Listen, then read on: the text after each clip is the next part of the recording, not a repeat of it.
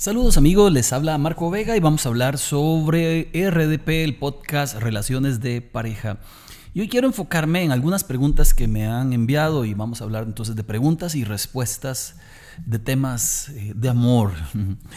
Los chicos más chicos siempre me preguntan a qué edad puedo tener novio. Yo siempre digo, bueno, cuando tenga la madurez. Bueno, ¿cómo se define la madurez? Cuando usted no ande desesperado, desesperada por tener a alguien. Cuando usted ya haya crecido en cuanto a sus metas, sus anhelos, sus logros. Creo que la vida se trata de etapas y de ir quemando etapas eh, sanamente. Hay gente, esto es como, como un capullo cuando va a dar, es, mete el gusanito y luego nace la, la, mariposa. Si lo sacan antes de tiempo, lo que yo hice una vez cuando era pequeño, que corté uno pensando que lo podía sacar antes, lo que salió fue una cosa horrible. Y así sucede exactamente igual. Cuando una persona no tiene la madurez necesaria, entonces posiblemente lo que va a hacer es una destrucción de algo que pudo haber sido muy lindo. Se requiere madurez y la madurez involucra un estado emocional eh, equilibrado, involucra eh, metas claras a nivel de estudio, involucra un trabajo en mi pasado. La, la Biblia enseña en Proverbios 4:23 que nosotros debemos cuidar el corazón por sobre toda cosa. Otra versión lo dice así, cuida tus sentimientos porque ellos influyen en toda tu vida. Entonces si algo hay engañoso son los sentimientos porque ya crecemos, ya tenemos desarrollo el cuerpo, pero interiormente posiblemente nos falte madurez. ¿Qué sugiero yo? Bueno, una edad es un poco difícil, pero siempre, siempre sugiero que si usted quiere un noviazgo eh, sano, pues trate de esperar a que, a que pase la etapa del colegio. Ya cuando está saliendo del colegio, pues enfréntese ahora sí a la etapa de conquista. Pero antes de eso me parece que, que pues no es tan sano. Uno puede enamorarse de mucha gente y pueden gustarle mucha gente y hablar de las chiquillas y de los chiquillos, todo eso es muy lindo. Pero sí debemos crecer primero en madurez. Y la persona madura escucha a sus padres, la persona madura eh, no corre, la persona madura no se desespera, sino que va quemando etapas paso a paso, poco a poco, porque lo primero que necesitamos desarrollar son las emociones, los sentimientos, para que luego ellos no nos traicionen. Si algo triste he visto en la vida es que gente muy joven se mal enamoró y luego a sí mismo fue golpeada su vida emocionalmente para el futuro. Entonces cuide su corazón. Ahora, ¿qué pasa con alguien que ya creció y tiene 28, 29 años? Bueno, que igualmente tiene que madurar. Alguien decía por ahí, alguna vez lo dije, lo he dicho tantas veces, pero lo seguiré repitiendo, que la madurez es opcional, pero envejecer es obligatorio. O sea, todos nos hacemos viejos, no todo el mundo madura.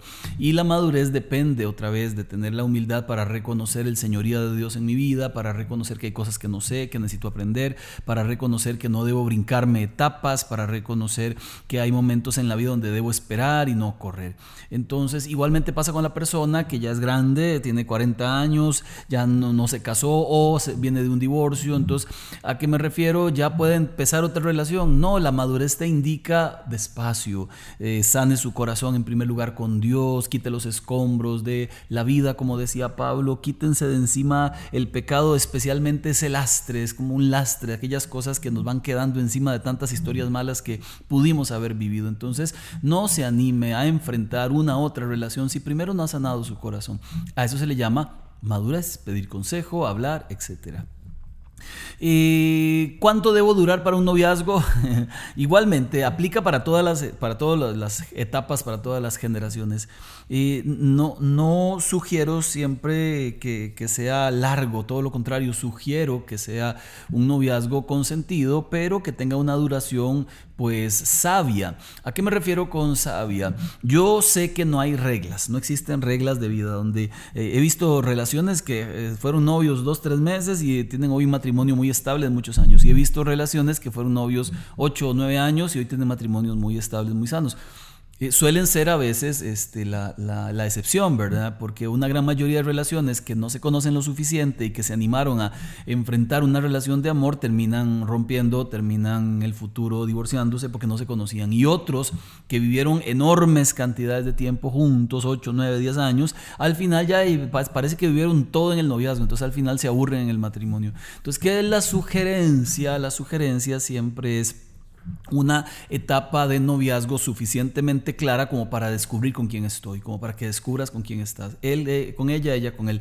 Y así pues pueden indagar, descubrir. Eh, alguien decía también que, que, en el noviazgo es una oportunidad para abrir los ojos y cerrar un poco el corazón.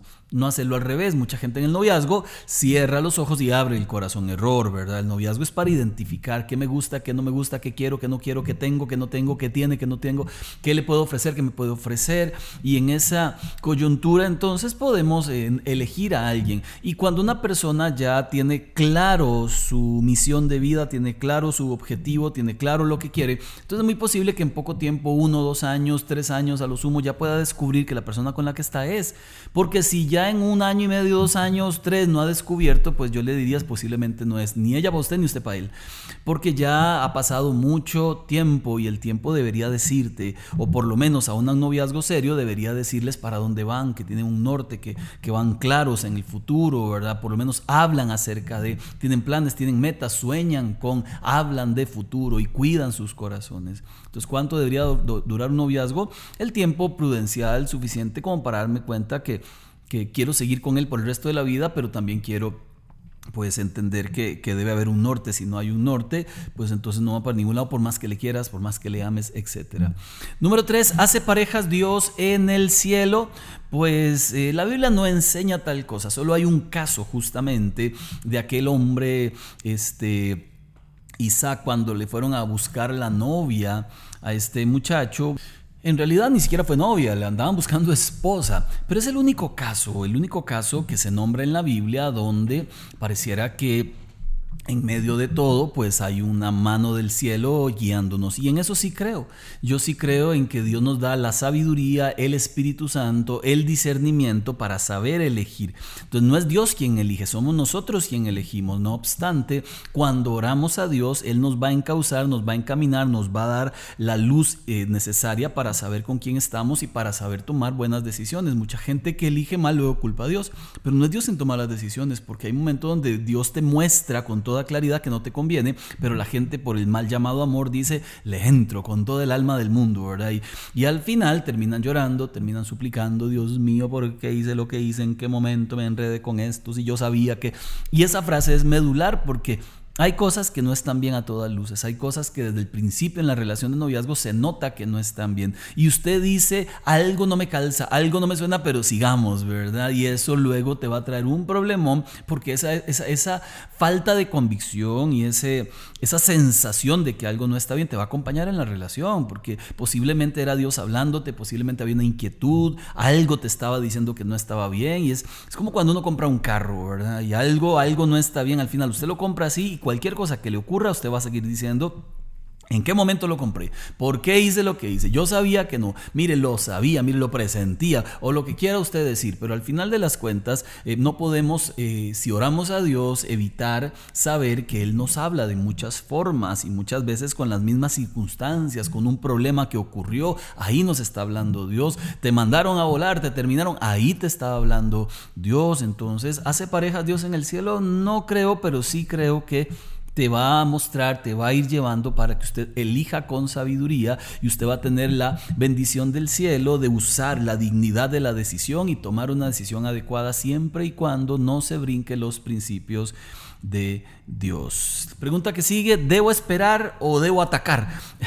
bueno, las dos creo. En, un principio cuando uno no tiene a alguien y quiere andar con alguien, pues uno espera. La espera no significa que me cruzo de brazos y espero que alguien llegue, me toque la puerta y me llame y me invite. Eh, espera significa que espero en Dios. Esperar en Dios significa que busco de Dios, como enseña la Biblia. Busquen primeramente el reino de Dios y su justicia y todas las demás cosas vendrán después por añadidura.